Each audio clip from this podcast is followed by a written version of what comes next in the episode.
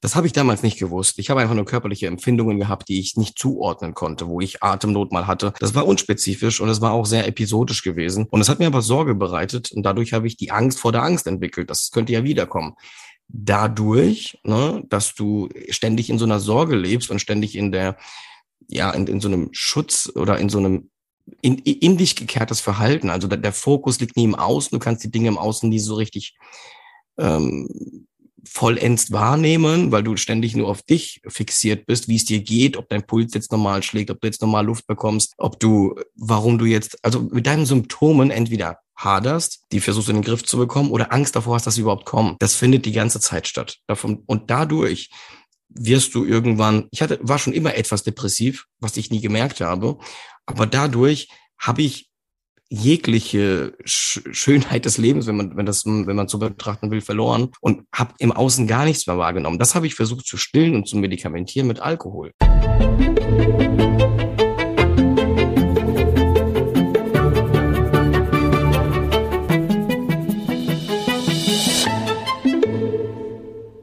Diese Folge ist, glaube ich, so spontan entstanden wie noch gar keine. Und das funktioniert natürlich auch nur, wenn man die Menschen irgendwie glücklicherweise privat äh, kennt. An dieser Stelle also jetzt schon mal vielen Dank, äh, lieber Marius. Ähm, wir sprechen heute mit äh, Marius Wojcik zum zweiten Mal.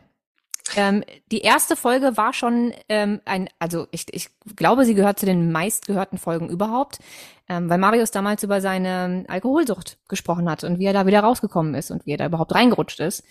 Ähm, und wir setzen heute an ähm, bei eigentlich vor der Alkoholsucht, nämlich einer Thematik, die ihn überhaupt in diese Alkoholsucht gebracht hat, nämlich seine damalige Depression.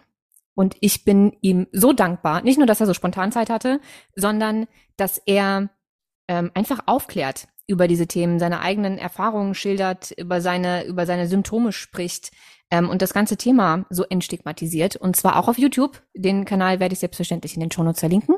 Und jetzt ein herzliches Willkommen, lieber Marius. Das hast du wunderschön gesagt, liebe Isabel. Grüß dich. Äh, freut mich, dass ich wieder bei dir zu Gast sein darf. Unser letztes Gespräch ist tatsächlich schon länger her. Ich glaube, letztes Jahr im Februar war das gewesen. Ähm, Habe ich ja bei mir auf dem Kanal auch hochgeladen damals. War auch ein äh, riesengroßer Erfolg gewesen. Vielen Dank dafür. Freue mich, dass es so spontan geklappt hat. Ähm, ja, du hast recht. Ist natürlich ein Vorteil, wenn man sich privat kennt. Also ich glaube, ich habe mir mit der Easy vor einer Stunde geschrieben und wir haben vor dieser Aufnahme schon eine Stunde gesprochen. Ja, ein bisschen bereuen wir es gerade, dass wir vielleicht nicht vorher schon Record gedrückt haben, aber wir jetzt hätten, los. Wir hätten Record drücken können äh. und das einfach als Folge nehmen. Tatsächlich, ja, weil wir natürlich. haben uns exakt darüber unterhalten, worüber wir uns eigentlich unterhalten wollen heute. Ja. Ähm, aber gut, für mich ist das ähm, mit dir zu sprechen und auch deinen ganzen Werdegang äh, zu sehen und ich ähm, gucke ja auch deine YouTube-Videos immer mal wieder. Ähm, für mich ist das doppelt interessant, ähm, weil wir uns ja genau in der Zeit kennengelernt hatten und ähm, miteinander zu tun hatten, als das bei dir alles Thema war. Also mhm. als du in der Depression warst, als du äh, die Angststörung hattest, ähm, als du schon in, in Richtung Alkoholsucht gegangen bist. Ähm, und wir werden heute nicht nochmal über die Alkoholsucht sprechen. Die Folge verlinke ich euch. Ähm, da könnt ihr euch das nochmal anhören. Ähm, und ich habe das alles nicht gemerkt. Mhm. Ich, du warst äh, mit meiner damaligen besten Freundin äh, liiert und wir haben uns oft gesehen. Äh, ich habe sie jeden Tag gehört. Ähm, wir, haben super viel Zeit miteinander verbracht. Ähm, mir, mir ist das nicht aufgefallen und ich habe es dir im Vorgespräch schon gesagt. Für mich ist das ähm, ganz, ganz krass, weil ich ab einem gewissen Zeitpunkt, heute weiß ich ab deiner Depression, also ab dem gewissen Grad an, an Depression und, und äh, Alkoholsucht, hatte ich das so sehr verändert, dass es dich, und ich habe mich dafür vorhin schon entschuldigt, also jetzt auch nochmal Entschuldigung für den, für den Ausdruck, aber für mich warst du irgendwann ein Arschloch. Mhm. Jetzt aber war sag, ich sag doch wenigstens dazu, dass ich vor, davor cool war. Also ja, davor, davor warst du cool. Ja, ich, ähm, und cool. ich war tatsächlich, nee, ohne Witz, ich, ich, ja. ähm, ich, ich bin ja immer schon so ein bisschen Mama-Bär, äh, mhm. äh, was meine Freundin betrifft und so. Und als sie dich angeschleppt hat, ähm, war der erste Eindruck schon irgendwie gut und intelligentes Kerlchen und so, ne? Ähm, guter Musikgeschmack, äh, mit dem kann man irgendwie gut reden und, und lachen und machen und tun. Ähm, aber das hat sich halt, ich glaube, so nach einem halben Jahr bis Jahr mm, mm. so krass gewandelt, mm. dass ich ich weiß nicht, wie oft ich ihr gesagt habe, sie soll sich bitte einfach trennen, weil da einfach Dinge passiert sind, von denen ich dachte, das ist doch nicht normal. Das kann mhm. er doch nicht ernsthaft gesagt oder gemacht haben. Mhm. Ähm, und damals, und ich sage ja immer, man soll Menschen nicht verurteilen, ohne dass man weiß, warum sie sich verhalten, wie sie sich verhalten, weil jedes menschliche Verhalten einer Logik folgt und immer eine Ursache hat. Sage ich heute. Habe ich natürlich Richtig. Anfang 20 ein bisschen anders gesehen. Und ich hatte dich so viele Jahre in dieser Arschloch-Schublade drin und hab da auch nicht mehr weiter drüber nachgedacht. Und die ganzen Jahre sind vorbeigegangen und dann haben wir uns letztes Jahr wieder gefunden, beziehungsweise du mich. Ähm, und als ich dann deine ganze Geschichte jetzt so langsam von damals verstehe, erklären sich so viele Dinge nachträglich. Mhm. Und ähm, für mich ist das nur noch mal der Beweis, dass man Menschen einfach nicht vorschnell in Schubladen stecken darf weil es einen Grund für dieses Verhalten gab, für die Veränderung, die du, für die veränderten Wesenszüge. Ne? Es war, war ja so eine Komplettverwandlung einfach, ähm, die ich damals nicht verstanden habe und auch ähm, deine damalige Partnerin nicht verstanden hat. Ähm, und die man dann nur anhand des Verhaltens beurteilt oder verurteilt, anstatt sich mit dem Mensch zu beschäftigen und was die Ursachen dafür sind, dass da so ein Switch passiert auf einmal. Mhm. Ja, äh, du hast es wunderbar gesagt. Erstmal tausend Dank für deine Worte, Easy. Du weißt, ich schätze dich sowieso und deinen Kanal auch sehr. Ich verfolge dich ja ähm, auch nur, um die, um die Blumen zurückzugeben an der Stelle. Ich wollte nicht reingrätschen. Danke dir dafür. Und danke, dass du mir eine zweite Chance gegeben hast. Also ich musste natürlich privat damals auch bei vielen Menschen aufräumen. Ich habe das dir ja auch gesagt im, im Vorgespräch, äh, innerhalb der Familie. Und ähm, eben die Menschen, die mir damals nahegestanden sind, wie damals meine damalige Lebensgefährtin, die du gut kennst. Und all diese Leute, äh, das war mir sehr wichtig gewesen. Du musst das natürlich natürlich aber für dich aufarbeiten. Aber was ganz wichtig ist, was du gesagt hast, das ist, glaube ich, auch ein wichtige Message so auch an die Leute, weil es ist liegt in unserer Natur, dass wir eben Menschen ähm, messen. An was willst du das messen, wie es jemandem geht? An seinem Verhalten und eine Abhängigkeit an der Menge sozusagen, der, was er trinkt oder wie er trinkt oder die Systematik. Ähm, sehr oft beschäftigen wir uns aber nie, was dahinter steckt. Das heißt, wir messen eben nur emotionale Auf und Ups, Up and Downs. Dr. Jekyll, Mr. Hyde haben wir ja auch gesprochen. Ne? Ähm, emotionale Wutausbrüche. Dann wieder total feinfühlig und liebevoll. Im nächsten Moment aber abends wieder total vorwurfsvoll und voll total ähm, verletzend auch, weil man selber verletzt ist und emotionale Unberechenbarkeit. Und ähm, wir wenn man, wenn man nicht tiefer einsteigt oder nicht hinterfragt, warum das so ist, kann man das schnell als, ja, der hat ein, so wie wir halt reden oberflächlich äh, im Alltag, das verurteile ich gar nicht, das ist menschlich, wir wollen eine schnelle Antwort haben auf dieses Verhalten, eine schnelle Erklärung, der hat einen an der Klatsche, der rastet immer aus, aber da, dahinter, und, und das ist das, eine Depression ist unheimlich schwer zu erkennen von außen, weil, weil das Verhalten desjenigen, des Betroffenen, auch mein Verhalten, eben unberechenbar ist und sehr oft eine falsche, ähm, ein falsches Bild herrscht bei den Menschen, die denken, Menschen, die depressiv sind, sind diese traurigen Menschen, die nicht lachen können und vielleicht schüchtern im Bett liegen, sowas halt. Jetzt mal klischeehaft gesprochen, das ist es eben nicht. Es kann zu ganz unterschiedlichen Verhaltensmuster führen, aber das Wichtige ist, es ändert was mit dir. Es macht was mit dir und dein Verhalten ändert sich dadurch. Ich glaube, da muss man auch ganz stark unterscheiden zwischen Depressionen bei Frauen und Depressionen bei Männern. Ähm, dazu gibt es ja glücklicherweise mittlerweile genug Studien, dass die Symptomatik bei Männern eine komplett andere ist als bei Frauen. Ähm, Frauen nämlich tatsächlich eher dazu tendieren, sich zurückzuziehen, ruhiger zu werden, traurig zu sein, melancholisch zu sein, ähm, ja, Schuldgefühle an sich selbst zweifeln etc. Es gibt auch ein paar Überschneidungspunkte, ähm, wohingegen Männer eher zu aggressivem Verhalten ähm, zu Wutausbrüchen, zu Vorwürfen, zu verletzendem Verhalten, ähm, zu viel Alkoholkonsum tatsächlich, ähm, zum, zur Überarbeitung, ähm, zu, zu Ablenken und so weiter und so fort ähm, tendieren. Mhm. Ähm, das heißt also, Männer gehen oder können, wahrscheinlich auch nicht alle, aber da geht's auch mehr nach außen und mehr auf Angriff teilweise. Das, was du ja. als, als Mitmensch so mitbekommst. Und bei Frauen geht's eher nach innen. Mhm. Muss natürlich nicht immer sein. Ich will es auch gar nicht wieder in Schubladen stecken. Ähm, aber Fakt ist, eine Depression bei Männern sieht anders aus als eine Depression bei Frauen. Mhm. Ähm, und ich glaube, dass es äh, als Außenstehender super schwer zu greifen ist, weil ich hätte damals, also mit meinem Wissen von damals sowieso nicht, ähm, wäre nicht auf die Idee gekommen, dein Verhalten zu hinterfragen ähm, oder mir zu überlegen, was passiert sein muss, dass du dich so so schnell, gefühlt zumindest schnell, ähm, von heute auf morgen verändert hast. Mhm. Das war äh, gefühlt erstmal so ein kleiner schleichender Prozess und dann hat es irgendwie Klick gemacht und dann auf einmal komplett nur noch ähm, ja. Mr. Mr. Jekyll. Ähm, ja, genau.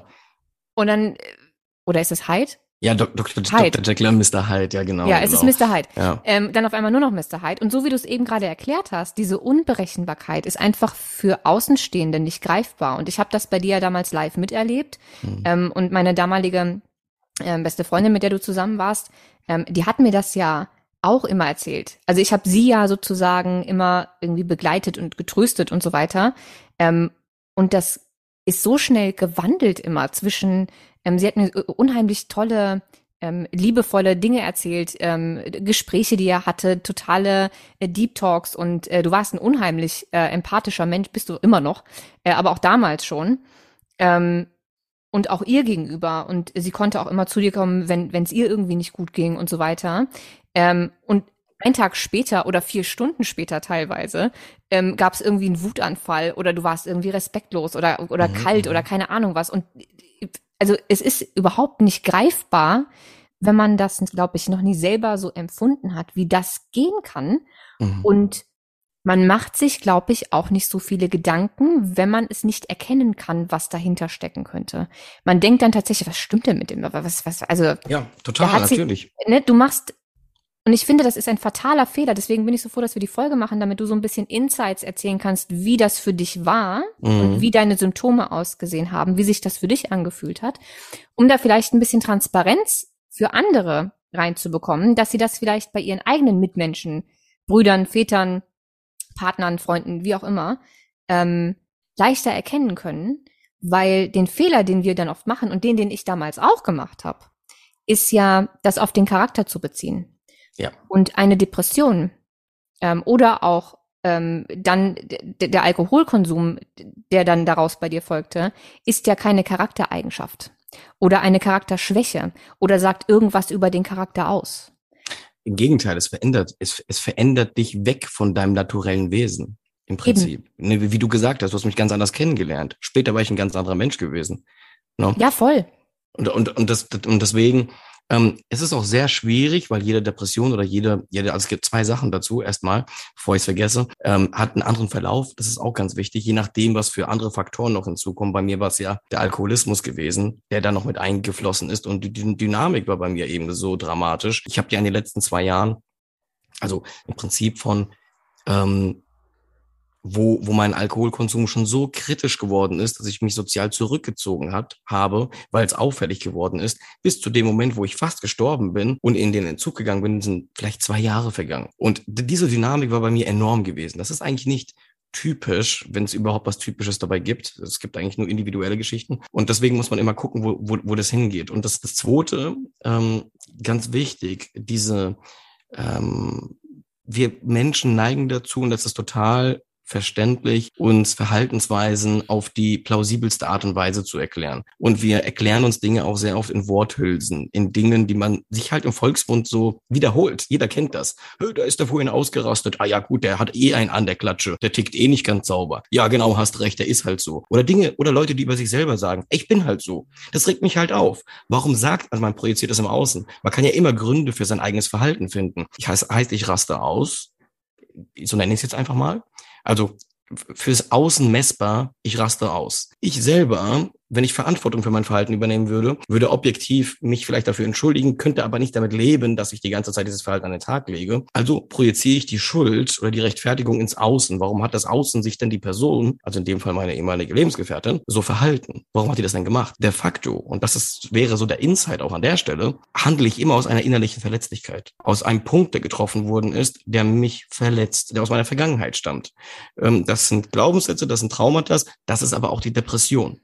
Das Ich glaube, ich glaube, da, da möchte ich noch mal ähm, genauer drauf einsteigen. Aber bevor wir das machen, also vielleicht irgendwie Gründe für Ausraster, für ähm, anstatt ähm, sich für sein eigenes Verhalten in dem Moment Verantwortung zu übernehmen, lieber die Schuld auf andere zu schieben und so, ähm, ist, glaube ich, ein wichtiger Punkt. Aber bevor wir da einsteigen, glaube ich, ist es, um, um die Zuhörer und Zuhörerinnen irgendwie abzuholen, einfacher mal anzufangen, wie das bei dir überhaupt Mhm. Ähm, entstanden ist. Also soweit du das noch nachvollziehen Ja, kannst. ja, ja. Ähm, die, die Geschichte deiner Depression, also wie sie entstanden ist, was die ganzen Symptome waren, ab welchem Zeitpunkt der Alkohol dazu kam. Ähm, hol uns mal ab. Ja, ähm, um, um, um den Beginn so vielleicht ein bisschen ähm, in zwei Sätzen zusammenzufassen, um, damit man sich das ein bisschen vorstellen kann.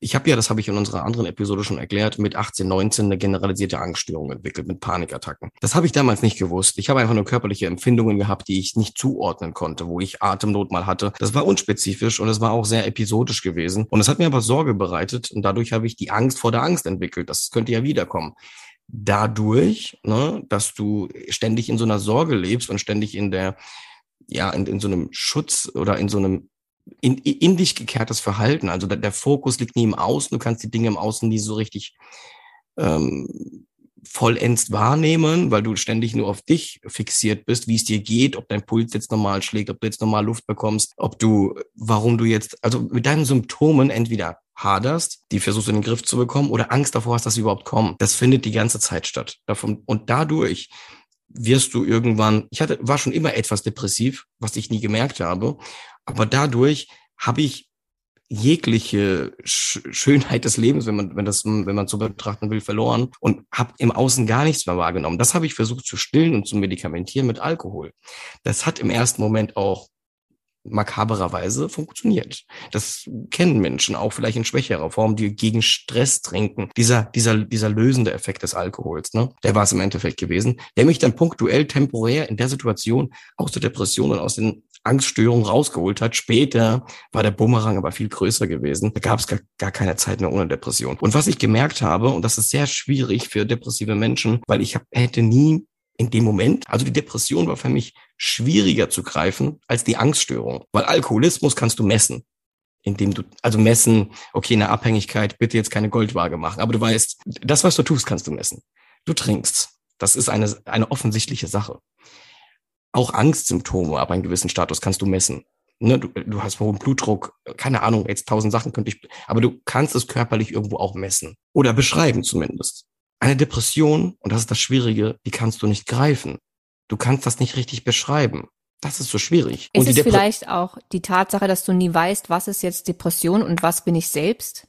Genau das ist es. Genau das wollte ich als nächstes sagen. Weil die Depression ja auch, aber du hast ja, du hast ja Gedanken, die sind aber getrübt. Das heißt, immer wenn ich was, zum Beispiel die Isabel, die hat mir vorhin per WhatsApp geschrieben, Marius, Bock auf Podcast, spontan heute Abend könnte ich auch den Gedanken haben, wenn ich jetzt total depressiv wäre. Das hätte ich wahrscheinlich damals gedacht. Im ersten Moment. Also das, was ich damals gedacht hätte, wäre, alle negativen Seiten und sahen sie noch so unrealistisch, hätte ich mir vor Augen geführt. Oh mein Gott, äh, du bist jetzt, es geht dir gerade eh nicht gut, du wirst bestimmt eh, keine Ahnung, kein gutes Gespräch führen können. Also mir wären automatisch negative Gedanken dazu gekommen. Ähm, diese Gedanken aber, die könnten sich aber bewahrheiten. Also das ist nicht so, dass ich dann daraus schlussfolgern konnte, ich denke jetzt nur so wegen meiner Depression, sondern das erschien mir, das war mein Leben, das war meine Realität gewesen. Und du erkennst gar nicht, dass du bei jeder Chance und Gelegenheit und bei jeder Entscheidung im Leben oder alles, was sich dir im Alltag offenbart, immer das Negative befürcht, also denkst, siehst oder befürchtest. Und im Prinzip, wenn was Positives passiert, freust du dich nicht darüber, dass das positiv gelaufen ist, sondern bist erleichtert, dass es nicht negativ gelaufen ist. Du bist ständig in so einem Überlebensmodus. Und selbst wenn du Dinge gut gemacht hast, redest du sie dir klein. Aber es ist genau wie du sagst, du kannst nicht trennen, was ist dein Charakter. Und die Leute sagen sich dann sowas wie, ich bin halt so, ich, ähm, ja, das ist halt so, ich bin halt so ein Mensch, der so tickt und so. Und du merkst gar nicht diesen Prozess, wie du immer mehr da rein. Und dann kommt hinzu, und das wäre das nächste Symptom, aber sag mir, wenn ich zu schnell bin, dass die Gefühlswelt sich anders anfühlt. Das wäre das nächste. Also, um das, um, um die Entstehung und wie sich das für dich verschlimmert hat, nochmal, ähm, also wie sich die Symptome irgendwann verschlimmert haben, wie du sie gemerkt hast, äh, um das nochmal runterzubrechen. Also am Anfang, du hast gesagt, du warst schon immer so, hattest immer eine Tendenz zur Depression, du warst immer ein bisschen ähm, depressiv.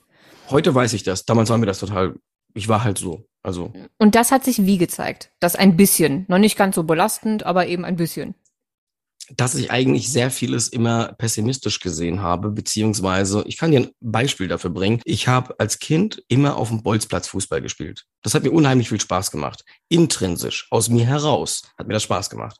Irgendwann durch Klassenkameraden, Freunde etc. pp. komm doch im Verein Fußball spielen. Viele fangen in der F-Jugend an. Ich habe erst in der C-Jugend angefangen, im Verein Fußball zu spielen. Warum? Heute ist mir das klar. Plötzlich hat das Bolzplatzkind die Leichtigkeit verloren. Und ich habe nicht den, die Anweisung des, Tra des Trainers verstanden als cool, der will mir was beibringen. Der Mitspieler, der ruft mir was zu, damit wir besser zusammenspielen. Also ich hätte das ja alles positiv sehen können. Ich habe sehr viel negativ. Die, die kritisieren mich, äh, der Trainer, ähm, der, ähm, also Verurteilung auf dem Platz gespürt. Hm. Also viel, viel Verletzung, viel ich bin nicht gut genug. Genau, richtig. Ich habe eine hm. Flanke schlecht geschlagen, zehn Leute schreien. Ich, ich habe das, ich habe mich, also ich habe mich verletzt gefühlt. Ich habe dann auch Angst mhm. gehabt, teilweise auf Position zu spielen, wenn ich in der Verteidigung gespielt habe. Und ich sage dir ein Beispiel. Wir hatten ein wichtiges Spiel gehabt. Ich war 15.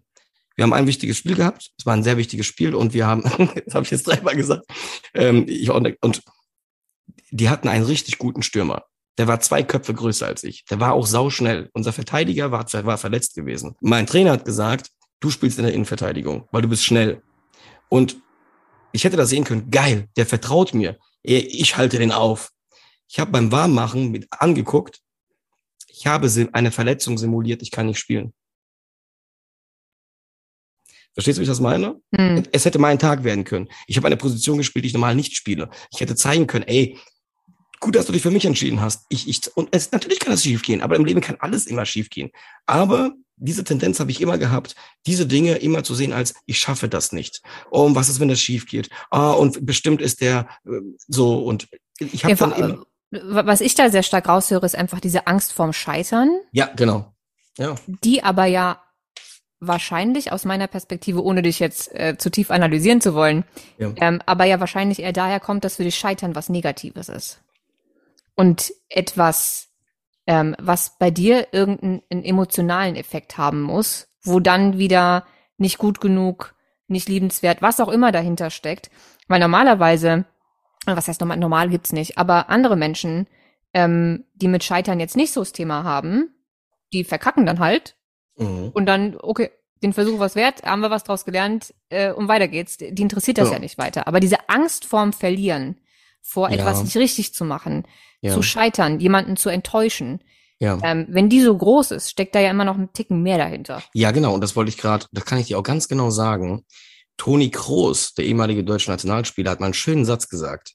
Der hat mittlerweile drei Kinder, glaube ich. Der hat gesagt, ob ich 4-0 gewinne oder 4-0 verliere, wenn ich nach Hause komme, ist das meinen Kindern egal. Und ähm, das ist ein sehr, sehr schöner Satz.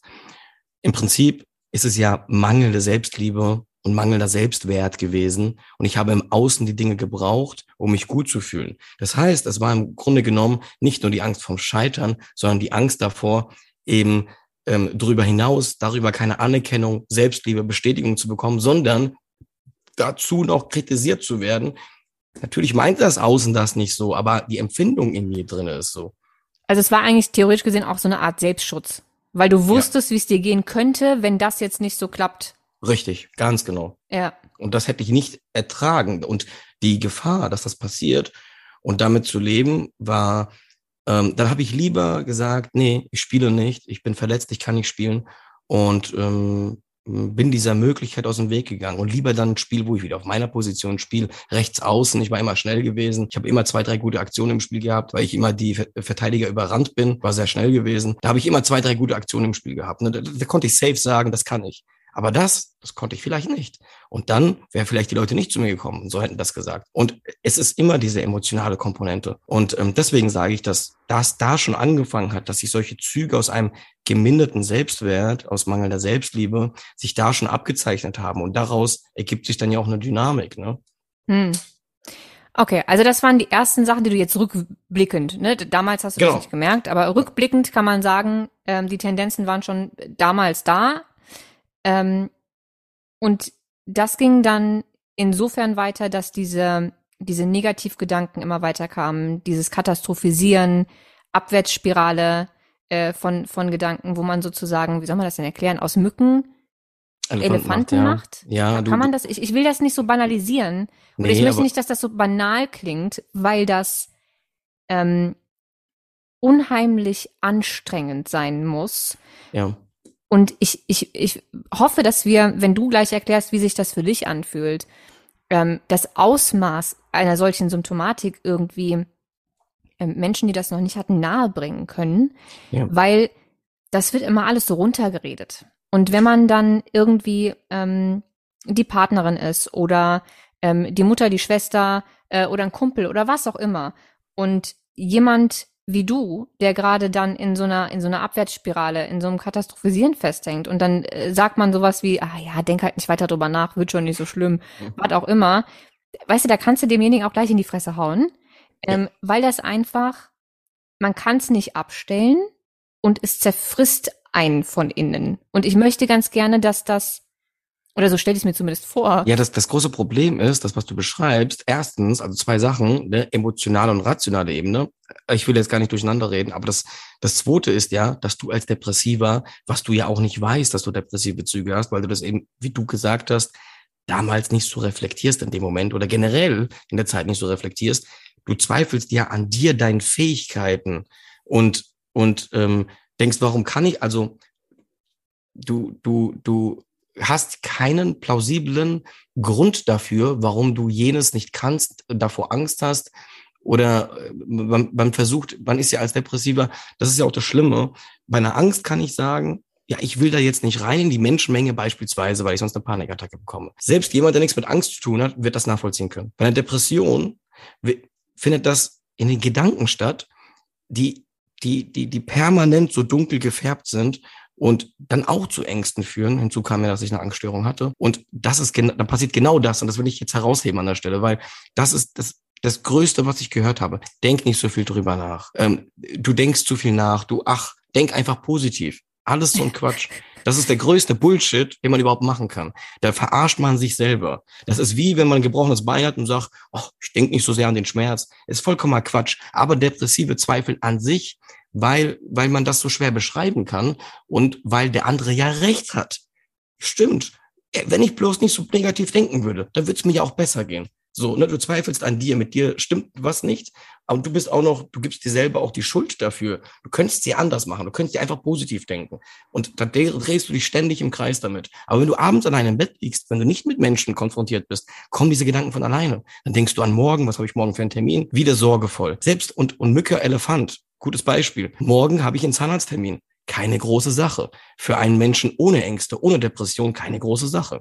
Für mich aber, scheiße, da habe ich eine professionelle Zahnarztbehandlung, Reinigung der Zähne. Eine Stunde muss ich da still liegen. Schaffe ich das? Ähm, oder vielleicht stelle ich mich blöd an, bei morgen muss ich irgendwie jede kleine Sache deklinierst du so ein bisschen für dich durch und siehst sie immer sorgevoll. Und später habe ich gar keine Gefühle mehr dazu empfunden, sozusagen. Ne? Ich war komplett abgestumpft. Aber in der ähm, es bekommt weil wir immer irgendwie so ähm, den Blick irgendwie nach vorne gerichtet haben. Egal, es gab kaum Dinge, auf die ich mich gefreut habe. Später war das sogar so gewesen, Dinge, die ich früher gemocht habe, auf die ich mich, wo ich Vorfreude hatte, wie Fußballstadion gehen, habe ich sorgevoll gesehen. Erst dann habe ich diese Tendenz entdeckt, warum das so ist. Weil, weil erst als ich gemerkt habe, ganz klare Dinge, die mir jahrelang Spaß gemacht haben, und dann plötzlich habe ich keine Empfindung mehr dazu ich habe kein, also es geht gar nicht um Spaß oder so, aber ich sehe die Dinge sorgevoll.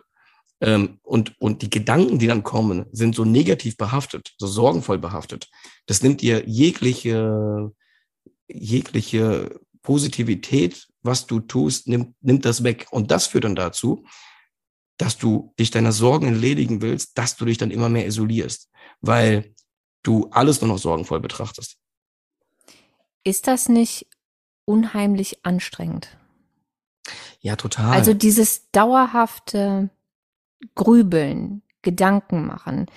Ähm, vielleicht korrigier mich, ich, ich kann mir vorstellen, wenn ich versuche, mich da reinzudenken, dass ich mich selbst verurteilen würde wahrscheinlich irgendwann oder mich selbst für bekloppt halte oder hinterfrage, weil ich die ganze Zeit, also weil ich ja merke, was da gerade passiert, aber nicht weiß warum. Und also weißt du, was ich meine? Ja, dass natürlich. ich irgendwann anfangen würde, ähm, dass, dass das noch on top kommt, ähm, dass du dann ja auch nicht willst, dass es irgendwer mitbekommt. Also spielst du vielleicht irgendwie, sobald du vor die Tür gehst, auf die Arbeit mit Freunden, wie auch immer, ähm, irgendwie eine Rolle, weil soll ja du, keiner mitbekommen. Du hast eine Maske auf, du hast eine Maske auf. Oder auch wenn, wenn, dein, ja. wenn dein Umfeld zehnmal gesagt hat, ja, mach dir halt nicht so viele Gedanken, wirst du wahrscheinlich zu den Personen auch nicht mehr gehen, ähm, um, um mit denen über irgendwas zu reden, was dich gerade beschäftigt, ja. weil du dir dann dumm vorkommst. Weil du weißt ja auch was, ja, unverstanden und alleine und einsam. Auch, auch Schuld, auch Schuld teilweise. Weil du denkst, ja, der andere hat recht. Ja, ich, ich, ich, ich kenne das doch, ne? Weil du, weil du denkst dir auch ganz oft, ey, ich, ich, mir geht es so gut, ich bin gesund, ich bin, also du kannst ja tausend Dinge aufzählen, für die du dankbar sein kannst. Und das Außen benennt dir das auch. Ja, führ dir das so einfach nur vor Augen. Du musst einfach nur, ey, du bekommst immer so tolle, gut gemeinte Tipps. Oder ja, ich meine, man muss, man muss natürlich auch sagen, ja. ähm, je, ähm, je besser der in Anführungszeichen soziale Status einer Person, die von Depressionen betroffen ist, ähm, desto weniger können, glaube ich, ähm, viele Menschen nachvollziehen, warum es dem Menschen so schlecht geht. Und da kommt natürlich immer dieses anderen Menschen geht schlechter. Guck mal, du hast voll die schöne Wohnung, ähm, du fährst ein super Auto, ähm, du siehst gut aus, du gehst feiern, du hast eine Freundin, du hast, äh, keine Ahnung, verdienst einen Arsch voll Geld, du hast eine Führungsposition. Was willst du eigentlich? Ja, und, und, und genau, und, und das stimmt ja auch. Aber in dem Moment, wo du das nicht weißt, sagst du, ja, die Menschen haben recht.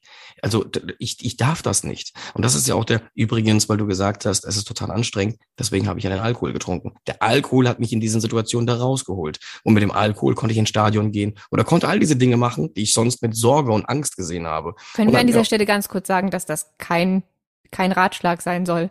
Ja, ich, es ist keine immer, Lösung.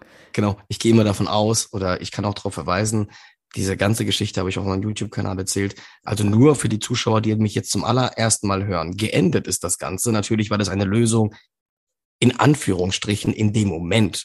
Es ich war eine Selbstmedikation. Es genau. war, es war ein, okay, ich merke, das bringt mir gerade Erleichterung. Genau, es war ein Feuerlö eine Feuerlösch, ein Quickfix hm. in dem Moment. Mir ging es in dem Moment schlecht.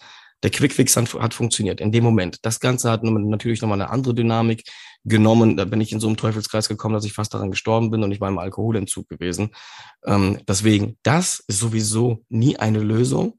Ähm, sie erscheint dir nur in dem Moment als Lösung, weil es in dem Moment dann für den Moment funktioniert halt. Ne? So, wo war ich stehen geblieben? Ähm, du hast irgendwann gar keine Freude mehr an, an nichts mehr und du gibst dir auch selbst die Schuld, weil du natürlich denkst, die anderen genau. Menschen haben recht, weil sie nicht nachvollziehen können, wie es dir geht und du fühlst dich damit unheimlich einsam und es ist anstrengend. Richtig, das ist total anstrengend und du isolierst dich wegen mehreren Sachen, ne? weil du einmal Ratschläge bekommst, die auch sich alle plausibel anhören, weil äh, Menschen, ähm, andere Menschen meinen sie auch nur gut. Und das meine ich jetzt wirklich nicht ironisch, aber äh, diese Menschen, äh, die versuchen, die können gar nicht so tief einsteigen, die, die, die, die ähm, versuchen, gesellschaftlich, äh, gesellschaftlich anerkannte Sachen, wo jeder normale Mensch in Anführungsstrichen sich gut dabei fühlt, fahr mal in Urlaub, mach mal dies und das, all diese Ratschläge, dann geht's dir besser. Ähm, das bekommst du vorgeschlagen. Das hilft dir alles überhaupt gar nicht. Ist es vielleicht auch was, was du dir selbst eine Zeit lang gesagt hast? So nach dem Motto, ja, ich arbeite halt auch so viel, kein Wunder. Ja. Ähm, ne, ich brauche nur mal Urlaub, ich muss einfach nur hier raus, mein Chef, meine Kollegen, mein was auch immer. Das ist ja so dieses typische, ähm, nicht nur bei Männern, ich glaube, das machen Frauen auch. Ich kenne das von mir, dass ich, wenn es mir schlecht geht, alle möglichen Gründe suche, äh, für die ich nicht verantwortlich bin. Mhm. Äh, erstmal, ne? Also ist ja kein Wunder, weil so viel Arbeit und Stress und jetzt hatte ich noch eine, eine ähm, Betriebsprüfung und so. Ähm, macht alles keinen Spaß, da ist man halt gestresst. So, ähm, das fürs, fürs, für, für, die Symptome verantwortlich zu machen, statt tatsächlich irgendwann zu erkennen, okay, ich habe wirklich ein Problem? Ja, was ich vor allen Dingen, also ich bin, ich, ich habe gar nicht so in diese Richtung gedacht. Ich wusste irgendwann, dass ich eine Angststörung habe, aber was lange Zeit, weil viele Menschen denken auch, dass depressive Menschen nicht funktionieren. Ich war sehr lange hochfunktional gewesen. Also ich habe mir ich bin entweder durch den Alkohol oder durch Anerkennung vom Außen im Job oder so, oder wie ich gerade beschrieben habe beim Fußball, damals als 15-Jähriger, durch Anerkennung bin ich so für kurze Zeit da rausgekommen. Aber das war nur ein kleiner Moment gewesen, der das mal ausgelöst hat.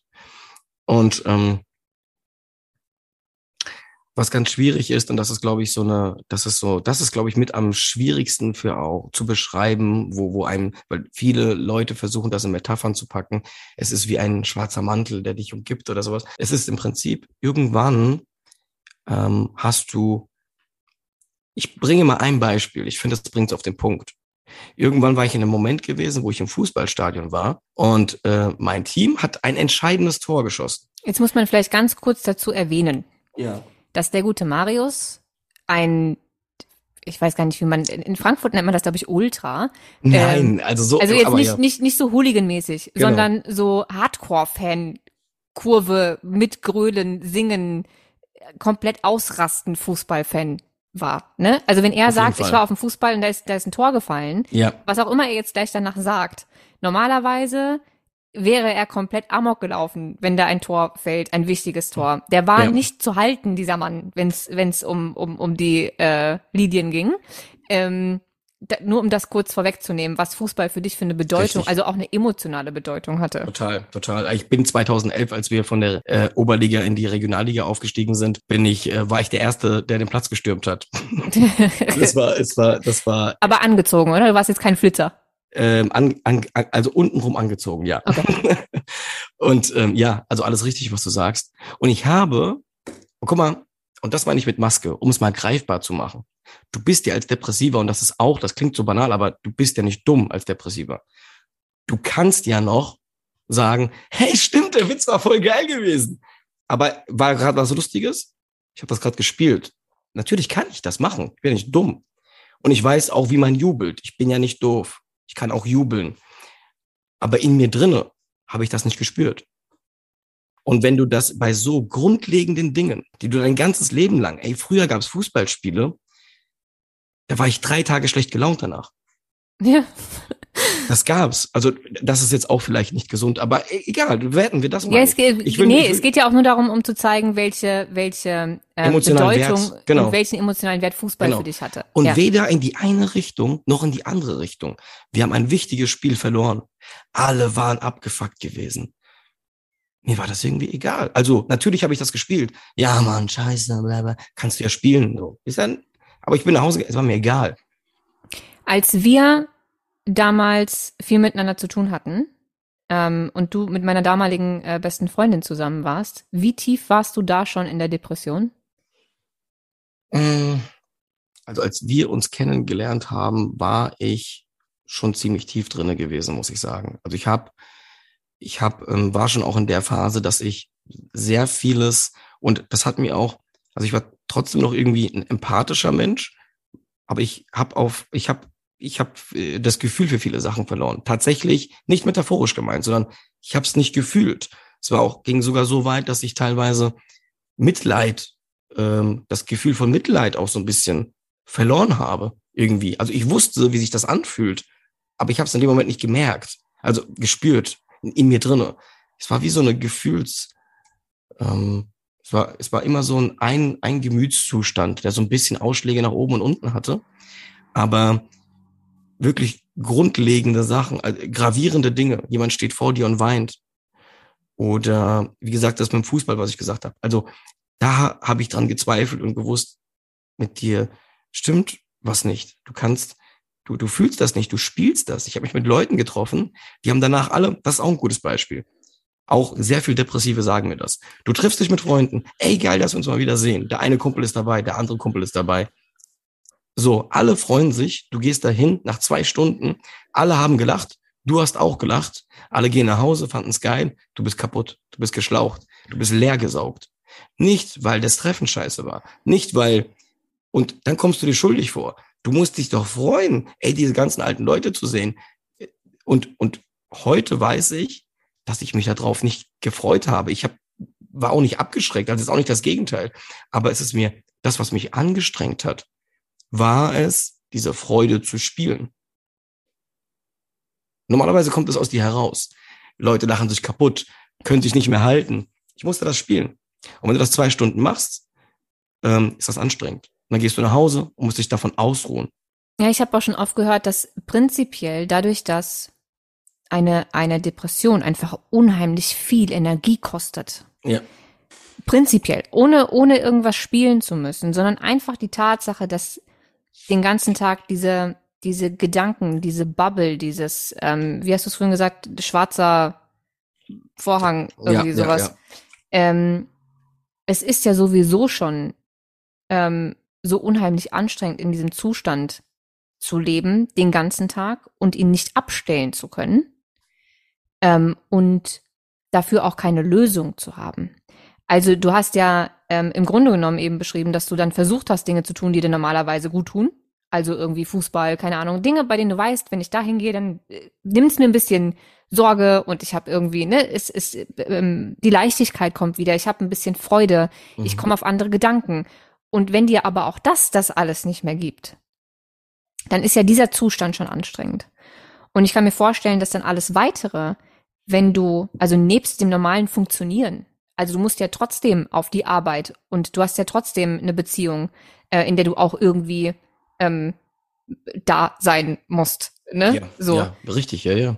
Ähm, und dich unterhalten musst und wie auch immer. Du bist ja nicht alleine. Ne? Das ist mit einer Partnerin, ist das natürlich nochmal was anderes. Ja. Ähm, und wenn dann noch solche Sachen dazu kommen, wie mit vielen Menschen treffen, also mit, mit vielen Freunden und Unterhaltungen führen und so, und du bist ja sowieso schon, du warst schon arbeiten, du hast mit deiner Freundin schon irgendwie unterhalten, du hast den ganzen Tag mit diesen ganzen Gedanken verbracht, ähm, bist eh schon so ausgelaugt und kommst dann noch dahin, das ist schon heavy.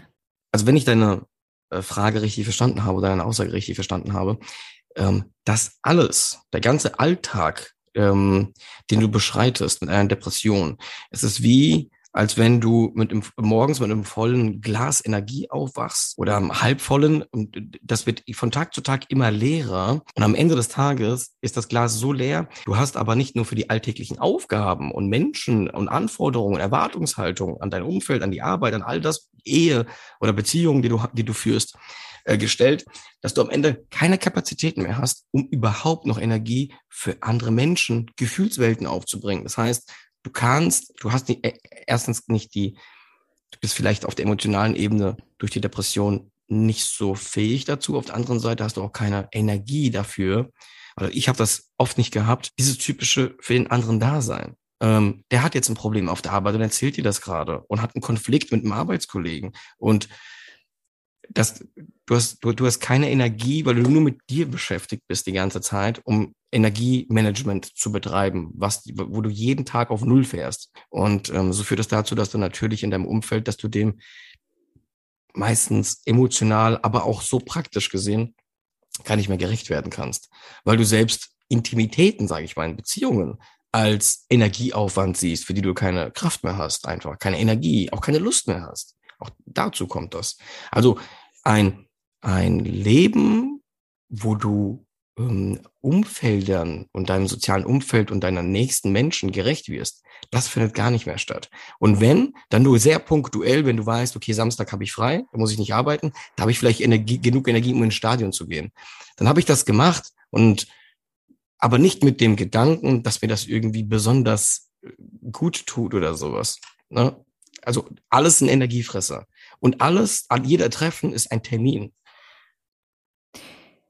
Ich kann mir vorstellen, dass auch das was mit einem macht. Also, dass man erstens, ähm, gerade wenn man, ähm, so wie ich dich zu dem Zeitpunkt zumindest noch einschätzen würde und dem, was du aus deiner Jugend erzählt hast, dir ja leisten und der Zuspruch anderer sehr wichtig war.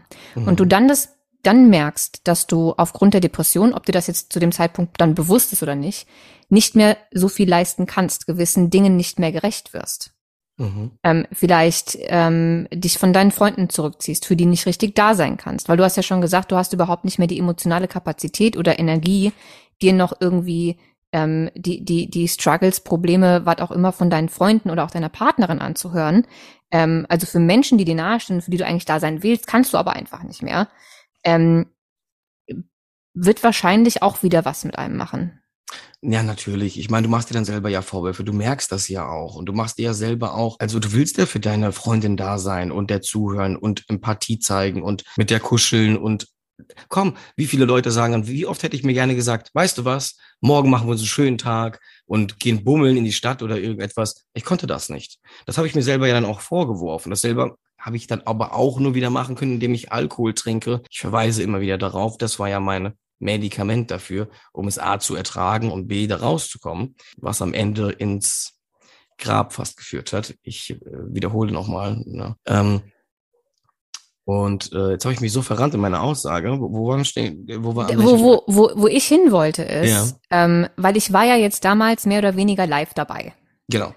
Und ich hatte das Gefühl, als gab es einen gewissen Punkt. Und ich habe das ja nur als Außenstehende mitbekommen und eher ähm, über deine damalige Freundin. Mhm. Ähm, aber die erste Zeit hatte ich das Gefühl, dass es eher, eher in Richtung Verzweiflung, äh, Schuldgefühle, nachdenklich, traurig, ähm, er in sich gekehrt war und dann so nach einem Jahr oder so umgeswitcht ist zu eher wütend, ähm, mehr aggressiv, also nicht, dass du handgreiflich geworden wärst oder so, um Himmels Willen, ähm, aber eher laut, aggressiv Schuld bei anderen suchen. Also mhm. als ob das geswitcht wäre zwischen, ich suche die Schuld bei mir und ich habe Schuldgefühle, ja, ja. zu, ich kack die ganze Welt an. Ja, und das kann ich dir, das kann ich dir genau sagen, um da einzuhaken und vielleicht den Gedanken nicht zu verlieren. Ja. Ähm, verzweifelt und in sich gekehrt. Ähm, dafür brauchst du immer noch ein Stück weit Energie, um das zu tun. Also äh, man denkt immer, wenn man impulsiv ist, das ist dann nur noch purer Feuerwehrmodus, ähm, Verletzlichkeit, Wut, wenn das Ganze hochkommt, weil du, weil du nicht mehr die Kraft hast. Kraft kostet es dich ja mental zu reflektieren, zu überlegen, auch in der Verzweiflung, zu überlegen, warum fühle ich mich jetzt so. Also diese, das wirkt zwar von außen ähm, sozusagen, äh, als hätte man nicht viel Energie. De facto habe ich da noch eigentlich relativ noch einigermaßen Energie gehabt, um das zu tun. Später, als die Energie weniger geworden ist, dann hast du nur noch die Lösung, dann kannst du das gar nicht mehr. Du hast die Energie nicht dazu, du willst es auch nicht mehr. Und dann kommen diese, diese, wenn die Energie dir ausgeht, nachdem du vielleicht dann doch einen empathischen, liebevollen Moment hattest und dann hast du aber keine e-, Energie mehr, um in einem Konflikt, in einem Streitgespräch mit deiner Freundin, da noch irgend, irgendwie dich hinzusetzen und Energie dafür aufzuwenden, sondern dann ähm, brichst du einfach nur noch in Wut aus, in Vorwürfen, in schreist rum und sowas. Und das kostet, also das, das, du machst da zwar viel in dem Sinne, also körperliche Energie, aber das kostet dich keine geistige Energie. Du brüllst dir eigentlich nur rum wie ein kleines Kind, wenn du so sehen willst. Hm. Ich bin mir nicht sicher, ob wir das im Vorgespräch hatten oder ob ich das in einem YouTube-Video von dir gesehen habe. Ähm, aber du hattest mal gesagt, es war irgendwann einfacher oder für dich angenehmer, anderen die Schuld für dein Verhalten zu geben, ähm, anstatt dein Verhalten zu bereuen ähm, oder die Verantwortung dafür zu übernehmen und diese Schuldgefühle ertragen zu müssen. Ja. War das, war das der gleiche Zeitraum? Ja. Ungefähr, als das so umgeswitcht ist zu eher Vorwürfe, ja. Äh, ja. Wut und so. Weil das war was, was ich damals mitbekommen habe und noch gedacht habe, das ist aber seltsam. Weil eigentlich war er ja die ganze Zeit nicht so. Ja. Also, weißt du, vor allen Dingen in, in eurer Beziehung ja. ähm, warst du ja der Vernünftigere. Anfangs. War, war, war das so? Ja, ey, ist schon so lange her. War ich echt der Vernünftigere? Ich war doch damals voll der Partytyp gewesen. Oder? Ja, ich meine aber, was, was die Beziehung und die, ähm, die Streitgespräche ähm, Ach so, und sowas ja, ja. betrifft. Ja. Ähm, also rein von der, von der, ähm, wie soll ich das denn sagen, emotionale Intelligenz klingt jetzt auch irgendwie fies. Ich weiß, aber, ich, ich, bin, ähm, ich bin eigentlich gut darin, kann ich wirklich über mich selber sagen, habe ich eine Stärke dafür. Heute weiß ich das. Ähm, ein Streit und ich selber als Beteiligter und auch emotional Beteiligter, trotzdem kann ich immer noch objektiv lösungsorientiert in einem Streit sein. Genau, so, und du warst gefühlt von außen ähm, der emotional reifere mhm. zu Beginn, mhm. ähm, der eher Lösungen gesucht hat. Und ähm, sie war eher so ein kleiner, so ein kleiner Chihuahua. Weißt du, so ein kleines. Ja, ja, ja. So. ja. Ähm, und als das dann so geswitcht ist, habe ich erst noch, also ich habe das genauso wenig greifen können wie sie. Ne? Ja, ja. Ähm, weil, weil dieser, das war ähm, das, es war einfach sehr schnell, diese Veränderung. Also ja. von, von außen war sie sehr schnell. Für dich wahrscheinlich nicht, weil du hast ja unheimlich lange schon mit der Depression gekämpft. Ähm, und bei dir in, also in dir ist die Veränderung wahrscheinlich sehr langsam vonstatten gegangen, bis die Energie so weit weg war, dass es dann dazu gekommen ist. Aber von außen kriegt man ja nur mit, okay, hier äh, Dr. Jekyll, Mr. Hyde, ja, äh, ja. Also es gleitet, es gleitet dir einfach ab einem gewissen Punkt ist es mir aus den Händen gegleitet und du verstehst das selber nicht. Das heißt, dein Verhalten ist immer vor, also du verhältst dich in einer bestimmten Art und Weise, getrieben von deinen Emotionen beziehungsweise nicht vorhandenen Emotionen und du kommst mit deinem Verständnis nicht hinterher. Du bist ständig an, an dich selber erklären, was du tust, was du machst, weil du selber nicht verstehst, weil es objektiv keine Erklärung dafür gibt. Und jetzt komme ich zu dem Punkt, was du gesagt hast. Das hat auch viel mit dem, auch mit der Depression, auch mit den Wutausbrüchen und all diesen ja, Streits äh, und, und verletzenden äh, Worten und alles, was da passiert ist in so einer Beziehung. Und, und aber auch mit dem Alkoholismus, du, also mit, mit der Sucht, das, das spielt dann ja auch mit ein, ähm, mit ein, das Ganze. Du machst Sachen, wo du, es gibt immer eine moralische Instanz in dir. Tief in dir drin weißt du, dass das nicht richtig ist. Diese Instanz geht nicht verloren. Aber es ist ein Schutzmechanismus. Du musst ja irgendwie weiterleben können. Du musst nächsten Tag wieder in den Spiegel gucken können. Nächster Tag steht derselbe Mensch vor dir oder was auch immer. Verstehst du? Es ist, ähm, es ist, du, du musst mit deinem eigenen Gewissen damit leben können, was du tust und was du machst. Und es ist immer schwieriger, vor allen Dingen, wenn du dich selber gerade nicht verstehst und so viel Struggle hast und so viel Themen hast, die du alle nicht greifen kannst und selber nicht verstehst, was du tust, ähm, da nochmal versuchen, dein jetziges Verhalten, was du jetzt getan hast, aufzuarbeiten. Das, das, das sprengt alle Kapazitäten, die du hast. Die hast du sowieso nicht. Die brauchst du für deinen Alltag. Das heißt, der Schutzmechanismus, und lass das auch allen Leuten, die zuhören, gesagt sein, ist immer die Verantwortung im Außen zu suchen. Dann habe ich mein Problem gelöst. Ich habe jetzt ein Thema im Kopf, ich reagiere unangemessen, verletzend den anderen gegenüber, weil ich verletzt bin, warum auch immer, ähm, oder mit meinen Gefühlen nicht klarkomme, sie nicht adäquat jetzt behandeln, weil ich verstehe nicht, wo das herkommt und so. Und solange ich keine Lösung dafür habe, wird mein Gehirn Lösungen dafür suchen. Ich werde ins Bett gehen oder wo auch auch immer. Oder es gibt Leute, die treffen sich mit anderen Leuten. Guck mal, was die mir gesagt hat. Ne? Und dann suchen die Bestätigung. Ja, klar, dass du so reagiert hast. Ne? Und dann sind die beruhigt. Wir erzählen das eigentlich nur Menschen, damit wir uns selber, also das ist auch so kognitive Dissonanz, Legitimation für das Verhalten. Und wenn ich diese Schuld oder Verantwortung ins Außen gebe, für die ich immer Gründe finde, dann habe ich das mit meinem Gewissen abgehakt. Und das bekommt ganz absurde absurde ähm, Züge, aber du brauchst das als Depressiver und Abhängiger teilweise, um weiterleben zu können. Ähm, mhm. Obwohl du selber weißt, ähm, irgendwo diese moralische Instanz in dir drin gibt es ja. Und das ist ja das nächste Thema, der Konflikt mit dir selber, den du dann in dem Moment austrägst. Und daher was, kommen ja. Was, was macht das mit einem? Was geht da in einem vor? Ist das dann also möchte man Wut, sich Wut, Wut. Sehr oft war es Wut gewesen. Sehr oft war es Wut und Verzweiflung. Aber die Gefühle, also Wut, Verzweiflung, aber auch eine Hilflosigkeit. Hm. Ähm, so würde ich es zusammenfassen. Und, und dieser Konflikt, weil das, was gerade passiert ist, wird als pure Belastung wahrgenommen. Hm. Aber nicht persönlich an die Partnerin gemeint, sondern man, man versucht ja irgendwie eine Lösung zu finden und dann findest du immer Gründe. Die hat genau, dann sagst du, ja, nur weil du das gesagt hast, du weißt, dass ich auf den Begriff, ne, da reagiere ich besonders, kannst du tausend Dinge jetzt finden. Ob es jetzt äh, vielleicht war, weil ich so viel trinke oder banale Dinge halt, ne? Aber du wirst immer den Punkt finden, das kennen vielleicht viele Menschen, ja klar, ne, irgendein Triggerpunkt, äh, wo, wo du dann ausrastest oder irgendwie sowas. Und das stimmt dann ja auch in deiner Welt. Aber irgendwo tief in dir drin weißt du ja selber, dass deine Reaktion jetzt gerade nicht angemessen war. Mhm. Und, ja, ich stelle mir das einfach dann, super schwer vor, weil du ja, ähm, auch wenn, wenn, wenn das ähm, emotional vielleicht alles sehr abgeflacht ist und, und dumpf, ähm, weißt du ja, es ist deine Partnerin, du weißt, ja. eigentlich hat sie nicht verdient, dass man so mit dir umgeht, du weißt, du liebst sie, vielleicht empfindest ja. du es in dem Moment nicht mehr so intensiv wie vorher, weil ja alles irgendwie dumpf ist. Mhm.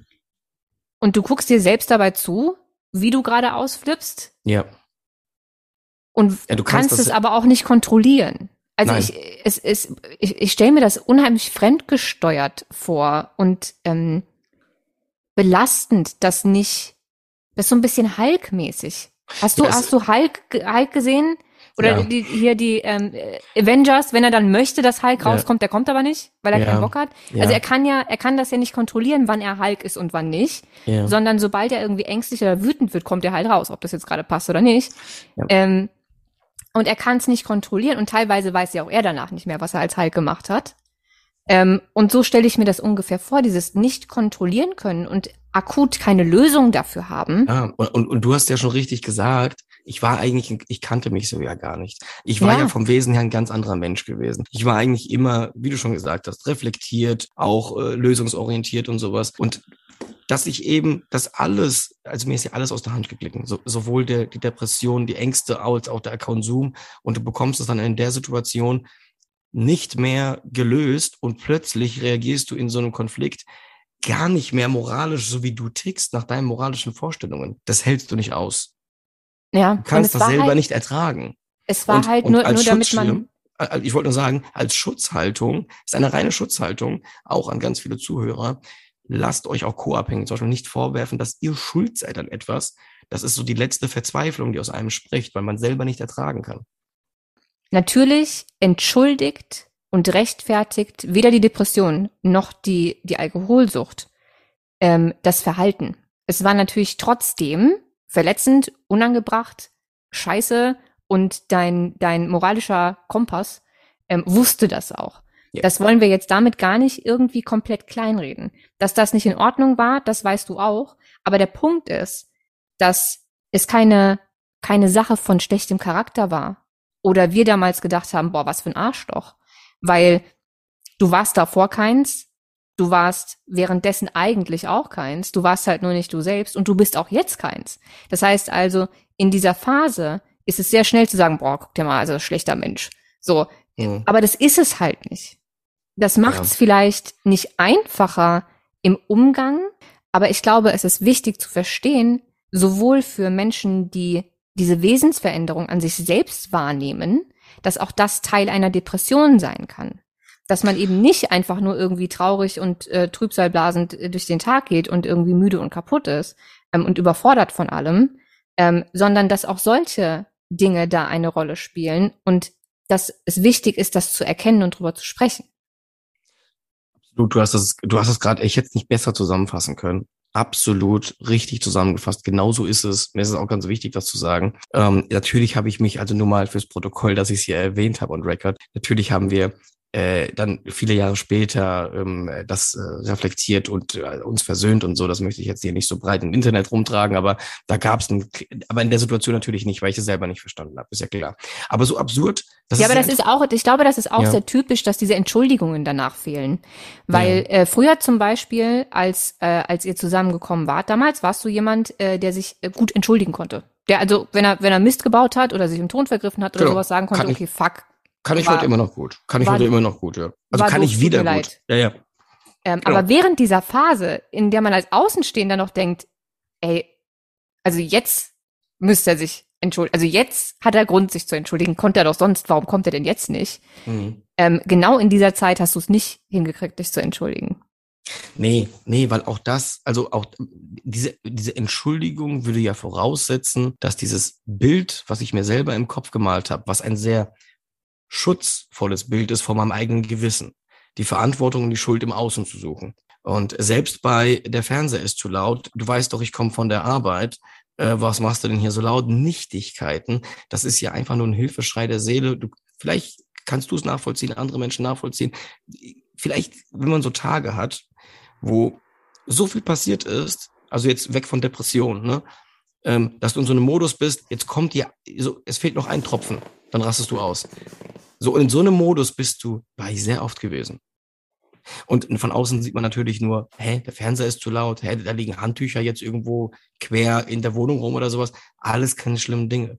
Aber ich war permanent in so einem Modus gewesen, dass ich alles natürlich jetzt nicht wegen allem vielleicht ausgerastet bin, aber alleine nur, dass du dich dran aufhältst. Mann, was liegt das hier rum? Also, es macht was mit dir, kleine Dinge. Du kannst das gar nicht mehr bewerkstelligen emotional. Ja, vielleicht ist das, vielleicht ist das ja auch tagesformabhängig. Vielleicht war es an Tagen, an denen auf der Arbeit noch super viel schiefgelaufen ist. Schlimmer, ähm, äh, ne, da, und du, du kommst dann nach Hause, dann ist der Fass ja sowieso schon komplett voll. Ja, ja, ja. Ähm, und an anderen Tagen ähm, war es vielleicht nicht ganz so schlimm. Aber wenn deine ganze Woche schon so scheiße war und dann hat vielleicht noch der Verein verloren oder was weiß ich, ja, ja. Ähm, und der Chef war doof und äh, diese, diese ganze ähm, negativ Verzweiflungs, alles ist scheiße und fühlt sich schwer an und ich bin überfordert, Bubble, hast du ja 24-7. Ja.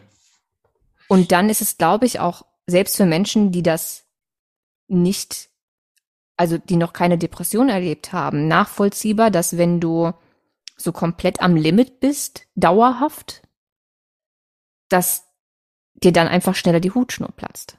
Vielleicht ja, in einer anderen Dimension ja. und mit einem mit, mit einem anderen Hintergrund als bei uns Otto-Normalmenschen, die das jetzt noch nicht hatten.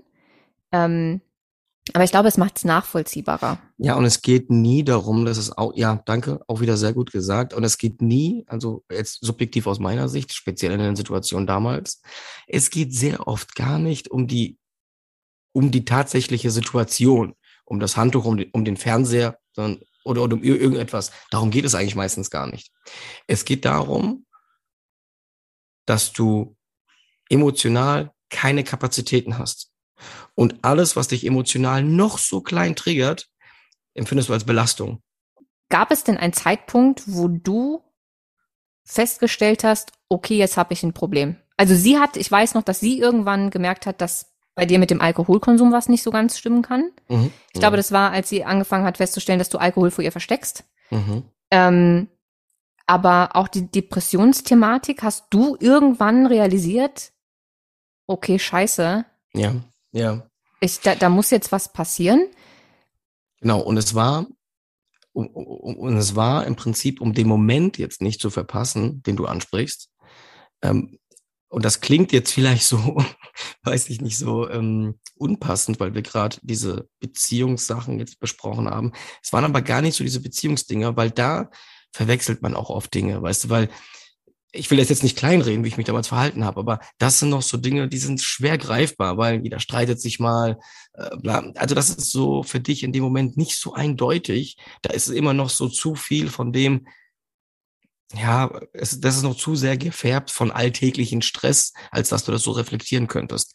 Ja, aber, aber selbstverständlich. Vor allen Dingen kannst du ja auch ähm, sehr, sehr gut die Schuld auf jemand anderen schieben. Total. In Situationen, in denen du immer noch den Ausweg hast, es auf jemand anderen zu schieben und einen Grund für deine Situation zu haben, ähm, ist es ja fürs Gehirn. Also gar nicht, also ich will gar nicht sagen, dass man das bewusst macht, ja. sondern unterbewusst relativ einfach zu sagen, ja, nee.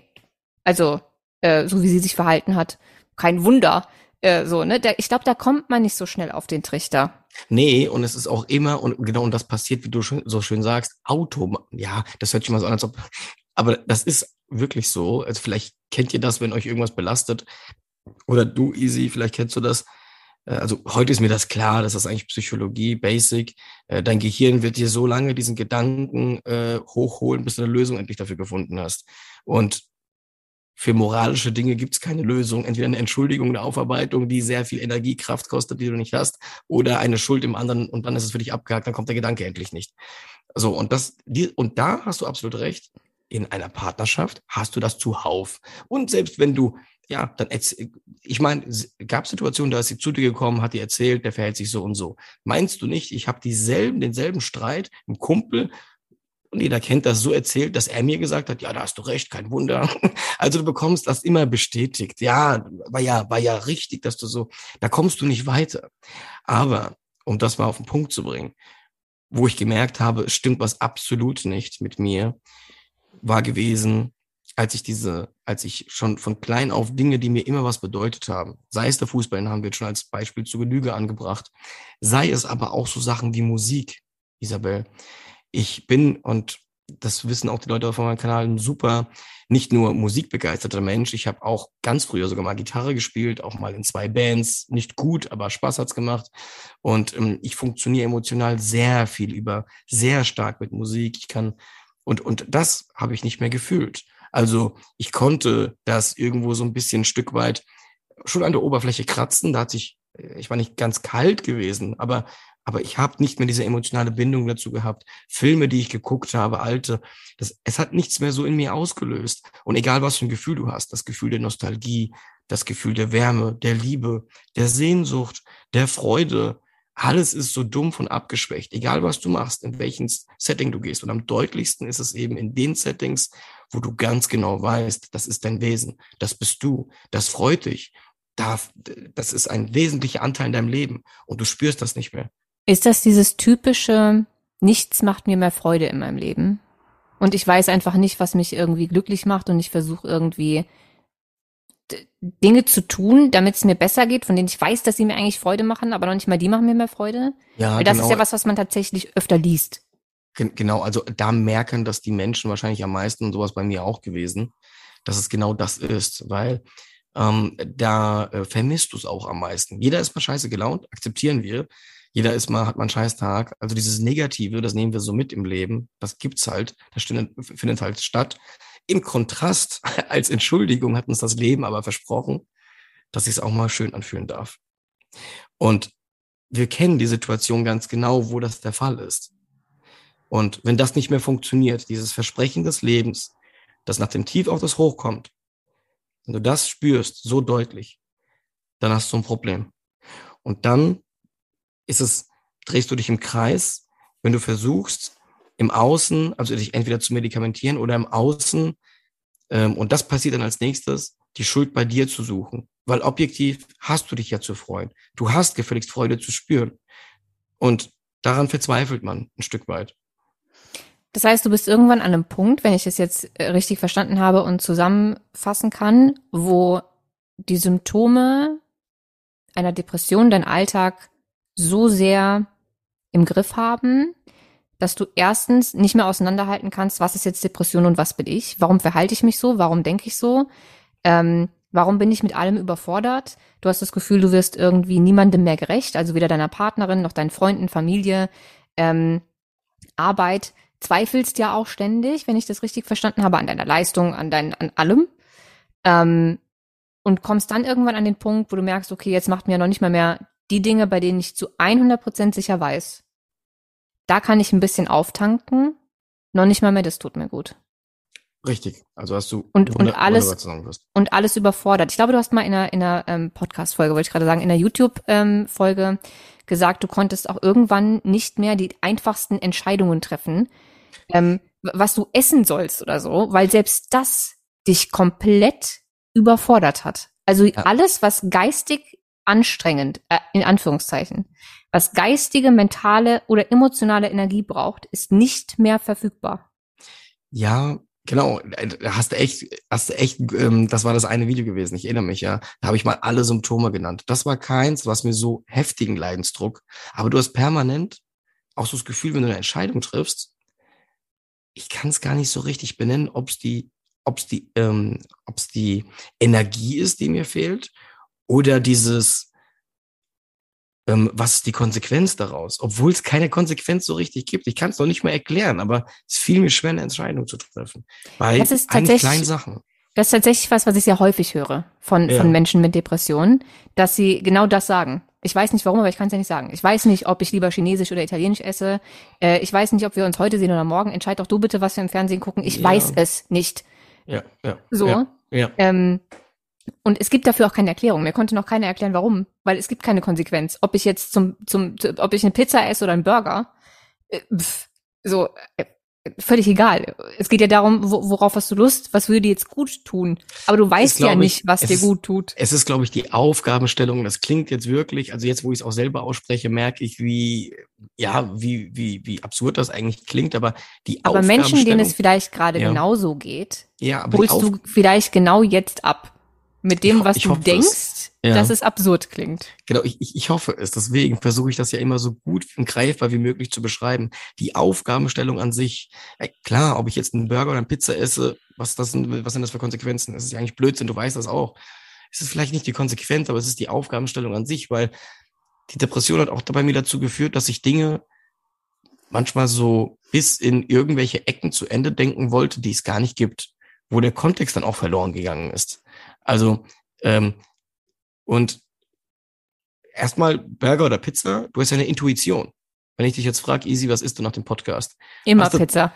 okay, gut. Das ist eine Intuition. Aber auch das war vielleicht nicht so da gewesen, weil du funktionierst ja eher wie ein Werkzeug. Das heißt, du funktionierst eher du weißt, was du machen musst auf der Arbeit. Also du, bist ein Werkzeug. Äh, und diese emotionale Ebene ist eben nicht so da und da geht auch diese Intuition verloren. Also versuchst du das vielleicht auch so ein bisschen rationell zu entscheiden, obwohl es Blödsinn ist. Und das strengt dich an und du willst einfach, dass dir das jemand sagt. Ja, so absurd klingt das gar nicht. Ja. Also es ist vielleicht nicht so einfach nachzufühlen, weil, mhm. weil man das selbst nicht kennt. Aber ich finde nicht, dass das so absurd klingt. Ja, ja. Guck mal, zum Beispiel, ich sag dir ein anderes Beispiel. Easy, gehen wir nach dem Podcast Essen zum Italiener bei dir oder ähm, zum Döner bei mir, ja? Dann heißt es ja, okay, wenn du aber jetzt zu mir kommst, das heißt, du musst dich heute noch ins Auto setzen. Ah, hast du heute überhaupt noch die Zeit? Ah, vielleicht willst du mir gar nicht absagen, aber als Höflichkeit kommst du vielleicht. Aber du hast doch damals gesagt, dass du Döner gar nicht magst. Ach, ich weiß nicht. Ja, aber dann muss ich jetzt nach Frankfurt fahren und dann, ach, da ist wieder so viel Verkehr. Und es geht gar nicht mehr. Und das, es geht dieser, nicht mehr um Döner oder Pizza, ja, sondern. Und das, und das, es strengt dich schon so an, dann sagt, dann ist mir lieber, dass du ja, sagst, vielleicht finde ich keinen Parkplatz und vielleicht ja, schmeckt ja, dann die Pizza dann nicht, weil die machen ja, falschen Käse drauf. Alles. Und außerdem habe ich morgen Frühschicht. Und bis wir dann gegessen haben und ich aus Frankfurt zurück bin, dann habe ich dann noch fünf Stunden Schlaf. Das ist eh scheiße. Aber auf der anderen Seite, wenn ich die absage, ja, Mann, ich mag dich doch. Und dann habe ich die abgesagt, dann denkst du vielleicht, ich mag dich nicht. Aber Easy, glaub mir bitte, dass ich dich mag. Aber nein, du denkst, verstehst du, du, aus einem Döner oder einer Pizza wird in deinem Kopf so ein Thema plötzlich. Und äh, nicht, dass du alles ernsthaft denkst, aber diese Gedanken kommen irgendwie und äh, also nicht bei jeder Entscheidung entsteht sowas, wie ich es gerade skizziert habe. Aber sowas kann entstehen. Und das strengt dich an, du willst das nicht und dann, dann ist mir lieber, dass du sagst, Marius, weißt du was? Ey, lass mal in einer Stunde an der Pizzeria, ich schicke dir die Adresse, kannst du ins Navi eingeben, treffen, dann gehen wir was trinken, ich habe aber nur eine Stunde Zeit. Geil. Kann ich nichts falsch, äh, alles ist cool. Aber es hört sich auch einfach verdammt anstrengend an. Ja. Also wenn, wenn so dein, dein Alltag funktioniert und solche Gedankenspiralen losgehen, nicht nur bei Entscheidungen wie Dünner oder Pizza, ähm, sondern bei allem Möglichen und du Dinge hinterfragst, die du gesagt hast, du Dinge hinterfragst, die irgendwer zu dir gesagt hat, ähm, und das geht den ganzen Tag von morgens bis abends so. Und wenn du dann abends im Bett liegst, vielleicht noch von Dingen, die den Tag über passiert sind, die dann nochmal mhm. aufploppen und so weiter. Mhm. Mhm. Das muss eine Energie kosten. Ich glaube, Frauen, die schon mal wirklich krass PMS hatten, die können das verstehen, weil sowas haben wir tatsächlich auch mal äh, ein, zwei Tage vor der, vor der Periode oder so, wenn wir Pech haben. Aber der Punkt ist, dass es bei uns zwei Tage sind oder bei der anderen ist vielleicht auch eine Woche ähm, oder nur einen halben Tag oder wie auch immer.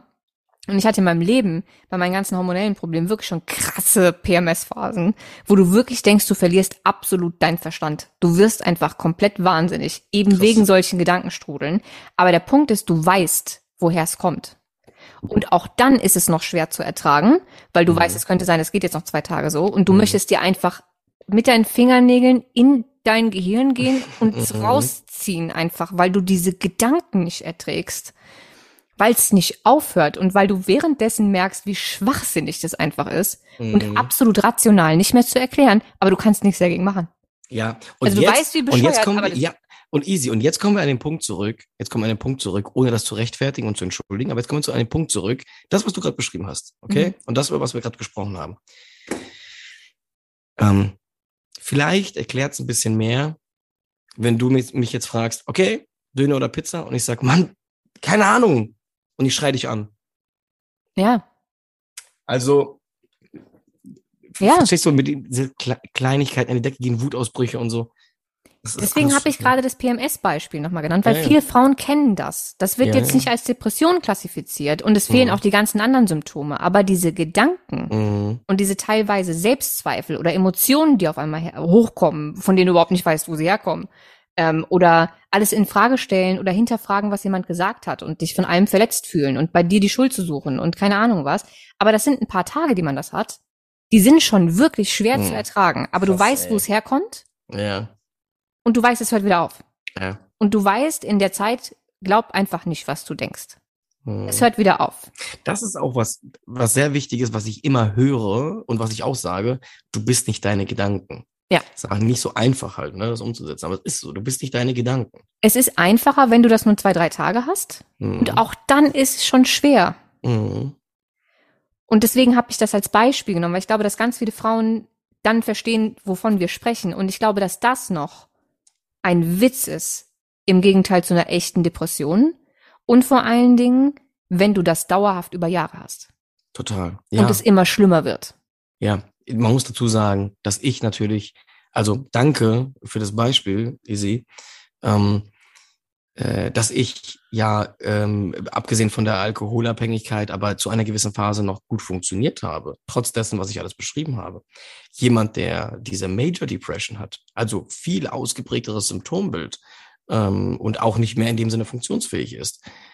Das will ich mir auch nicht ausmalen, wie du gesagt hast, wie es, wie es dem geht. Und, und selbst da, und das ist das Wichtige, und ich glaube, das ist auch wichtig, das hier zu sagen, meistens können Depressive vor allen Dingen in diesem Moment das gar nicht artikulieren. Du sagst einfach nur, was du in dem Moment spürst. Aber das hat immer zur Folge, wenn du das beschreibst, dass der andere es nicht versteht und du im nächsten Schritt nie weißt, wie du das erklären sollst. Weil es gibt keine Erklärung fürs Außen. Du weißt, es gibt, also du kannst sagen, ich weiß nicht, was ich will. Du kannst sagen, ich fühle mich so und so. Das Außen, du kannst diese Diskussion mit dir selber führen. Äh, auch das habe ich mit mir selber geführt. Das Außen, die Person wird dich fragen, warum, und du wirst das nicht beantworten können. Also fängst du damit nicht an. Ja.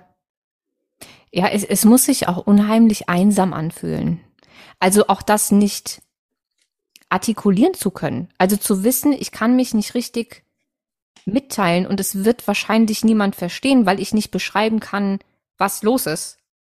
Ähm, und dann führt das wahrscheinlich wieder zu einer Diskussion, äh, ob jetzt mit Freunden, Familie oder auch der Partnerin, weil die ja nicht versteht, was ich sage dann fängt sie an, mir Fragen zu stellen. Die Fragen überfordern mich wieder. Dann, ne, so. Das, genau. das heißt, du, du kannst ja, in dem, wie du das gerade beschrieben hast, gar nicht wirklich mit jemandem drüber sprechen mhm. und dadurch irgendwie ähm, Erleichterung erfahren oder das Gefühl zu bekommen, so akzeptiert zu werden, dass jemand für dich da ist, dass dir jemand irgendwie, äh, dass du dich irgendwie ausheulen kannst, gehalten fühlst ähm, geborgen fühlst, weil du das ja gar nicht so mitteilen kannst, dass es dazu kommt. Verstanden fühlen, nicht im Sinne von, dass er es nachempfinden kann, aber verstanden fühlen im Sinne von, wir sind im selben Team. Ähm, und auch wenn ich das alles nicht nachempfinden kann, logischerweise, das geht ja gar nicht, aber ich gebe mir alle Mühe, das mir vorzustellen und mit dir gemeinsam irgendwie die Konsequenzen daraus oder. Also das ist ganz wichtig, weil depressive Menschen sich selber, ja, und ihre Handlungen, ihre Emotionswelt nicht verstehen. Und weil sie selber vom Außen diese berechtigt erscheinenden Fragen gestellt bekommen, sich die Fragen auch selber stellen und diese Legitimation nicht sehen, warum sie sich so fühlen. Und, und sich, und, und sie es gar nicht zulassen, dass sie sich so fühlen dürfen. Mhm. Und das ist das Schwierige. Du, du drehst dich da im Kreis. Und jedes Mal, wenn du einen Ausbruch schaffst und dich mir jemanden mitteilst, versuchst es mitzuteilen, dann wird, und das ist total menschlich und verständlich, das Außen eine auf der Hand liegende Antwort suchen, warum du dich so fühlst. Und da können es tausend Dinge aus dem Alltag sein. Und weil dir das auch plausibel erscheint, wirst du vielleicht da drauf, du wirst aber nie in diese Lösung kommen. Das heißt, du wirst nie dahin kommen, dass du das größer siehst aus der Makroebene und dass du vielleicht depressiv bist, dass du das Verhaltenssystematiken erkennst. Das, das ist schwierig. Das ist sehr ich, schwierig. Ich glaube, selbst wenn, dann ist es ja, also selbst wenn du verstanden hast, dass du eine Depression hast, dann ist es, glaube ich, immer noch schwer, ähm, eine Lösung zu finden, die bei dir stattfindet. Weil man ja trotz Depression immer noch sagen kann, ja gut, aber es ist ja jetzt äh, kein Geheimnis, dass äh, Stress Depressionen fördert. Und äh, solange mein Chef so ein Arschloch ist ähm, und meine Mitarbeiter nicht spuren und ja. ähm, keine Ahnung was, ähm, wird das wahrscheinlich nicht besser, weil äh, mein, mein ganzes, mein ganzer Lebensstil ja die Depression noch mitfüttert. Also man hat ja immer noch genug ähm, Ursachen oder Gründe, ähm, dass man sich so fühlt, wie man sich fühlt, selbst wenn man das so schon verbalisieren kann. Ja, da hast du absolut recht. Und das ist dann auch ein Punkt, an den du kommst, wo es sehr wichtig ist, für dich selber zu reflektieren, aber auch, also ich persönlich würde immer dazu raten, externe Hilfe, professionelle Hilfe ähm, in Anspruch zu nehmen und ähm, erst einmal äh, sich zu orientieren, und frei davon zu machen auf dieses, äh, auf der Hand liegende. Und das kann natürlich, es gibt immer Faktoren. Also man kann ja Flöhe und Läuse haben, hat mein Arzt zu mir gesagt. Natürlich sind das alles Faktoren, die das noch begünstigen, aber die nicht nur das sind, weil es beißt ja, sich ja auch immer die Katze in den Schwanz. Ja. Weil je heftiger die Depression, desto mehr gestresst bist du ja, ja, in deinem Alltag sowieso schon. Desto weniger Resilienz hast du und desto weniger lang ist deine Zündschnur. Desto mehr belasten dich dein Chef, deine Kollegen, deine Frau, dein Kind, dein was auch immer, ähm, das, was in den Nachrichten läuft. Ähm, und je mehr dich das aber belastet, desto schlimmer wird deine Depression. Desto schlimmer deine Depression wird, desto schlimmer belastet dich. Also verstehst du, es, Ja, also, ja, es ist ja so ein, so ein Endloskreislauf. Ja, ja, natürlich. Es ist, äh, wie du sagst, es ist eine Katze, die sich in den Schwanz beißt am Ende des Tages, klar. Es sind aber dann, aber trotzdem halte ich immer dazu an, wirklich versuchen, mehrere Ebenen irgendwie bei sich selber abzuklappern. Und das eine ist eben Verhaltensebene, Rahmenbedingungen. Aber Rahmen, also mh, man darf nicht schlussfolgern, ein und dieselbe Rahmenbedingung ähm, löst, mit dem, löst mit jedem Menschen dasselbe aus. Weil man immer dazu neigt, das habe ich auch schon oft im beruflichen Leben gehört, ja, wenn du 40 Mitarbeiter hast, ey, klar, dass du depressiv bist oder dass du Angst oder sowas hast. Nein, nein, nein, nein, das ist nicht klar. Das ist nicht alles klar. Und man soll sich die Dinge nicht so erklären, dass ich bin halt so. Also da kann ich nur aus Erfahrung sprechen. Ähm, natürlich für, also es gibt Rahmenbedingungen, es gibt Faktoren, die Dinge begünstigen, aber es gibt dann noch, ähm, sage ich mal, so ein inneres Profil, was du mit dir bringst. Ähm, Bevor wir da jetzt tiefer einsteigen, ähm, erstmal die, die positive Nachricht. Ähm, du hast es geschafft, aus der Depression, aus der Angststörung und aus der Alkoholsucht rauszukommen. richtig. Ähm, dafür erst nochmal zum, ich glaube, zehnten Mal Chapeau. Wirklich, ich zieh meinen zieh meinen Hut. Ähm, Dank, dank, dank, danke dir. Bedeutet mir viel, easy. Du bist, du bist äh, Führungskraft, du hast mittlerweile 45 Mitarbeiter unter dir, du hast eine Ehefrau, du bist glücklich, es ist alles in Ordnung. Man kann es also schaffen. Das ist schon mal Schritt Nummer, also äh, gute Nachricht Nummer eins. Ähm, jetzt wüsste ich aber ganz gerne, wie hast du es denn geschafft? Also du bist ja, weil der Punkt ist ja, du hast ja versucht, dich selbst zu medikamentieren, wenn man Ja. das so sagt. Äh, Du Ja. hast also, äh, wenn man es salopp ausdrückt, versucht, deine Depressionen und alle damit einhergehenden Symptome wegzusaufen. Richtig, Das hat Richtig. nicht funktioniert, genau. ähm, sondern hat dazu geführt, dass du noch in eine krasse Alkoholabhängigkeit gerutscht bist mit einem heftigen Entzug und fast Sterben. Richtig, genau. Wenn also Alkohol nicht die Lösung war, ja. was war die Lösung? Jetzt kommen wir zur Masterfrage. Die, die ich am häufigsten gestellt bekomme äh, auf Social Media, auf meinem YouTube-Kanal. Und da sage ich immer wieder, und jetzt könnte ich, ja, also ich könnte jetzt ein ganz großes Fass aufmachen, aber ähm, ich Ein kleines ich, Fass. Ein kleines Fass, okay. Ein kleines Fass. Also, Also ich glaube, im- wir müssen sowieso in zwei Folgen aufteilen. Das heißt also, Ja, ähm, dann, dann können wir ja die zweite anteasern. wir, Vielleicht wir, damit. genau, wir, wir, wir, wir machen deine Lösung, Ja, machen wir in Folge zwei. okay. Ähm, in der Zwischenzeit kann sich jeder, der ähm, die, Fol die Folge, ja doch, die Folge zum, äh, zur Alkoholsucht noch nicht gehört hat, ähm, eventuell in der Zwischenzeit die anhören, ähm, weil der ganze Weg zu Alkoholismus und der ganze Entzug und alles, was da passiert ist, ähm, spielt natürlich auch eine Rolle, ne? Weil wie gesagt, wir haben ja gerade gesagt, du hast versucht, es Richtig. wegzusaufen, das ist Richtig. ordentlich nach hinten losgegangen. Ist auch ganz, Ähm, ist auch ganz wichtig, noch an der Stelle das äh, zu sagen jetzt. Ähm, ähm, diese Dinge kann man eben nicht voneinander trennen. Das ist zwar sehr individuell, bei jedem sind die Puzzleteile anders, aber es gibt nicht nur den Alkoholismus, die Depression und die Angststörung, die Panikattacken, sondern das ist, also du weißt das, ich wollte es nur für die Zuschauer nochmal deutlich sagen, das eine bedingt das andere, ähm, ist, ist, geht in das andere über, ähm, dynamisiert, wie sagt man denn, bringt nochmal eine neue Dynamik da rein. Ähm, du biegst anders ab. Deswegen sind diese Geschichten ja immer so individuell und anders. Und deswegen, deswegen mache ich das auch heute, um gerade das zu zeigen, das Bild vom Alkoholiker, Depressive mit Angststörung. Äh, Nee, ich, ich, also du, du kannst natürlich danach ein super gutes Leben führen und deine Ziele erreichen. Okay, dann machen wir an der Stelle jetzt erstmal einen Cut. Ich bedanke mich ganz herzlich, dass du so spontan Zeit hattest ähm, und du heute erneut da warst und ähm, heute mit mir über deine Depression gesprochen hast. Ähm, ich werde sowohl deinen YouTube-Kanal als auch ähm, das Video, wo du nochmal wirklich, ähm, ich glaube, eine Stunde über jedes einzelne Symptom und wie du es wahrgenommen hast, berichtest, ähm, verlinken. Ähm, auch nochmal die Folge zur Alkoholsucht. Und wir zwei Hübschen nehmen jetzt noch eine Folge auf mit deiner äh, Heilungsgeschichte sozusagen. Und die gibt's dann in zwei Wochen. So. Super, Isabel. Danke dir nochmal für die spontane, für den, für den spontanen Talk. Ist mir immer wieder eine Freude, dass wir uns sehen. Wir haben uns ja auch schon länger nicht mehr gehört. War wirklich äh, schön gewesen. Okay, okay. Dann äh, dir nochmal vielen Dank an alle Zuhörer und Zuhörerinnen. Wir hören uns in zwei Wochen wieder und bis dahin haltet alle schön die Ohren steif.